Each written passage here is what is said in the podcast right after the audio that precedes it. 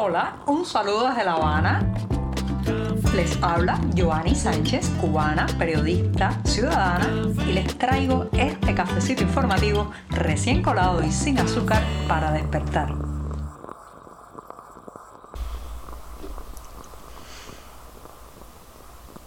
Miércoles en mitad de la semana, una jornada que ha amanecido algo nublada aquí en la capital cubana y muy, muy cálida. Un buen momento también para tomarse este cafecito sin azúcar en mitad de una semana informativa que viene bastante cargadita de noticias y temas que les comentaré, pero eso sí, después del sorbito que me dé este 19 de abril de 2023. Así que voy con este primer buchito del día.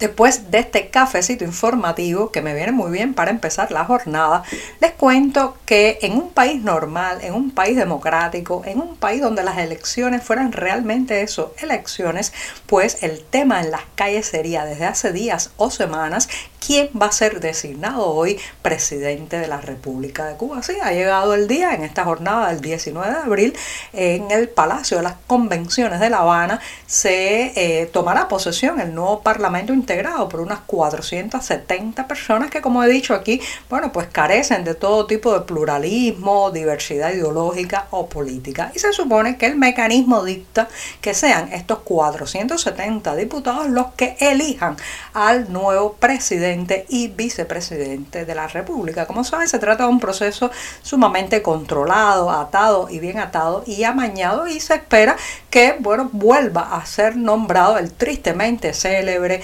Miguel Díaz Canel, que ha tenido un desafortunado primer mandato que... Eh, pues padece de una impopularidad eh, que, bueno, pues yo creo que es una de las más elevadas que ha tenido algún gobernante en la historia cubana, una persona que no es valorado por la población, que nunca hubiera llegado a ese cargo de no ser porque ha sido colocado desde arriba, lo cual puede ser que se repita hoy para un segundo mandato.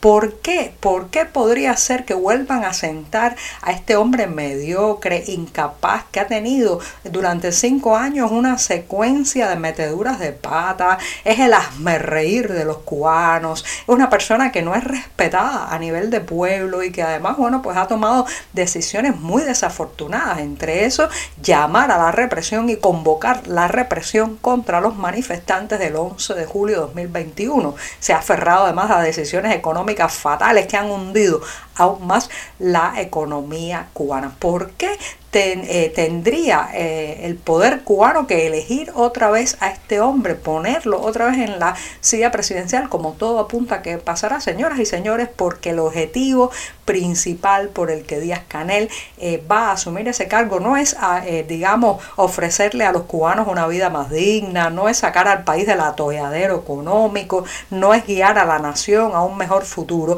es cuidarle las espaldas a la familia Castro, específicamente Raúl Castro. En ese caso hay que decir que ha hecho su cometido durante los cinco años de su primer mandato. Ha protegido a esa familia, la ha cuidado, ha mantenido el status quo para evitar que, claro está, el sistema se desmorone y sean juzgados, llevados ante los tribunales o tengan que hacer sus maletas y partir al exilio. Así que desde ese punto de vista, él ha cumplido el objetivo para el que fue designado en su cargo. En fin de cuentas, el que decidió que se sentara en la silla presidencial, ya todos sabemos quién es, Raúl Castro, que sigue siendo el poder, el clan de los Castro sigue siendo el poder aquí en esta isla. Por tanto, parece ser que sin sorpresas volverá a ser designado, redesignado en este caso, en el cargo de presidente. La gente en la calle ya lo intuye, ya lo sabe, y por eso la apatía, la indiferencia, el desdén con el que se ha manejado toda esta situación. No hay mayor indicador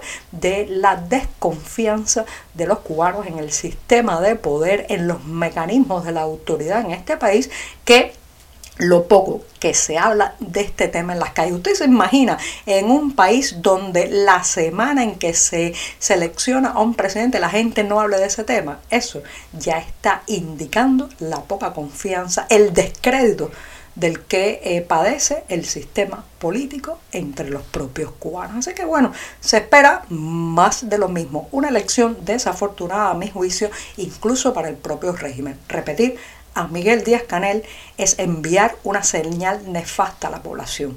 Continuidad más de lo mismo, cero cambio.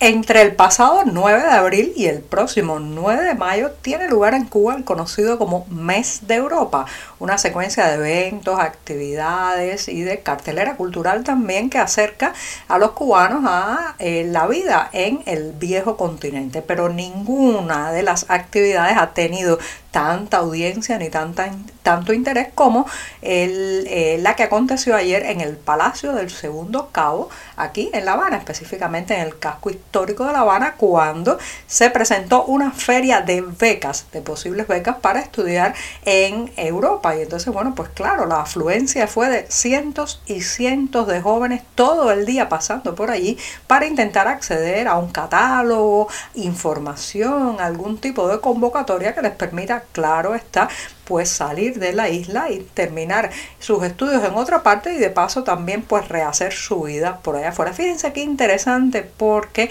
eh, a pesar de que el mes de eh, Europa ha tenido otras actividades, conciertos, presentaciones de danza, incluso también eh, exposiciones de artes plásticas, ha sido justamente el evento relacionado con la emigración, con la salida del país, con la posibilidad de partir fuera de la isla el que más atención y público ha traído. Esto no es casual, es un indicador también de los tiempos que estamos viviendo e incluso se agotaron en las primeras horas los, eh, o sea, los documentos, los papeles, toda la publicidad sobre becas en varios países eh, europeos se agotaron en las primeras horas debido a la altísima demanda. Me llamó mucho la atención también que no había solamente gente joven, también gente madura tratando de buscar su oportunidad, pero era muy llamativa la cantidad de personas menores de 25 años. Señoras y señores, ya en este país es muy difícil ver tantas personas jóvenes en un lugar.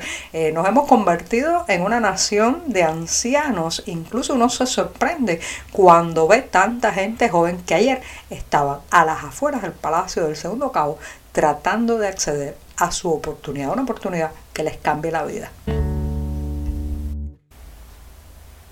Trabajando en equipo, el diario 14 y medio y también el sitio digital Yucabyte, que se dedica fundamentalmente a tratar temas tecnológicos y de telecomunicaciones, hacemos cada mes una supervisión, un monitoreo de los rumores en Cuba. Ya saben que vivimos en una isla donde los rumores forman parte muchas veces de las matrices de opinión que después se confirman como veraces, dado que el secretismo del régimen, la falta de transparencia de las autoridades y también pues la mirada edulcorada y maquillada de la prensa oficialista hace que muchos de estos, eh, de muchos de estos testimonios, historias y anécdotas reales, pues tengan que eh, moverse a través de la, eh, del boca a boca, a través de las redes informales de comunicación y ser tenidos como rumores que reitero después muchas veces se confirma su veracidad y su certeza. Ese es el caso de el análisis que hemos hecho de lo que se comentó en la isla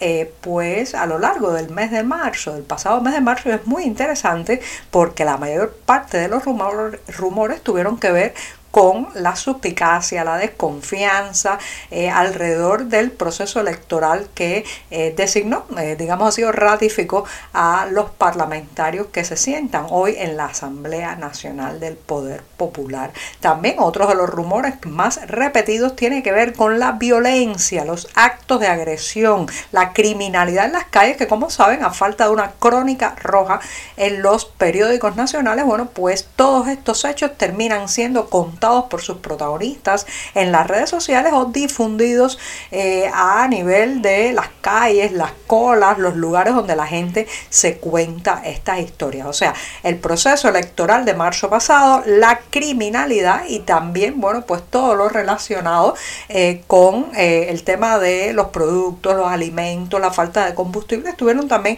en ese grupo de rumores que logramos cotejar y compilar gracias a la colaboración entre 14 medio y Yucabay.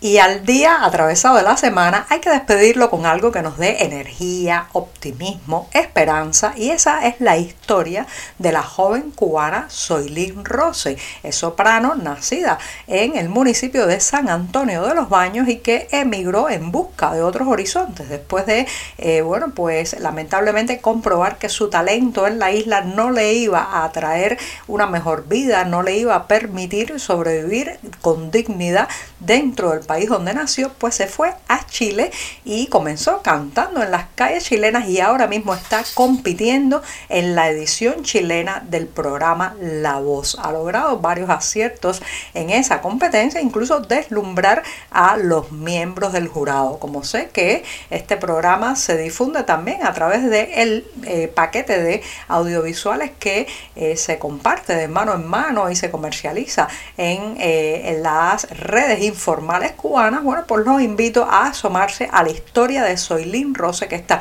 por estos días compitiendo en La Voz de Chile. Un talento electrizante y muy merecido. Y lamentablemente ese tipo de gente que se han perdido los escenarios cubanos por falta de oportunidades en su propio país. Y con esto sí que me despido. Hasta mañana jueves. Muchas gracias.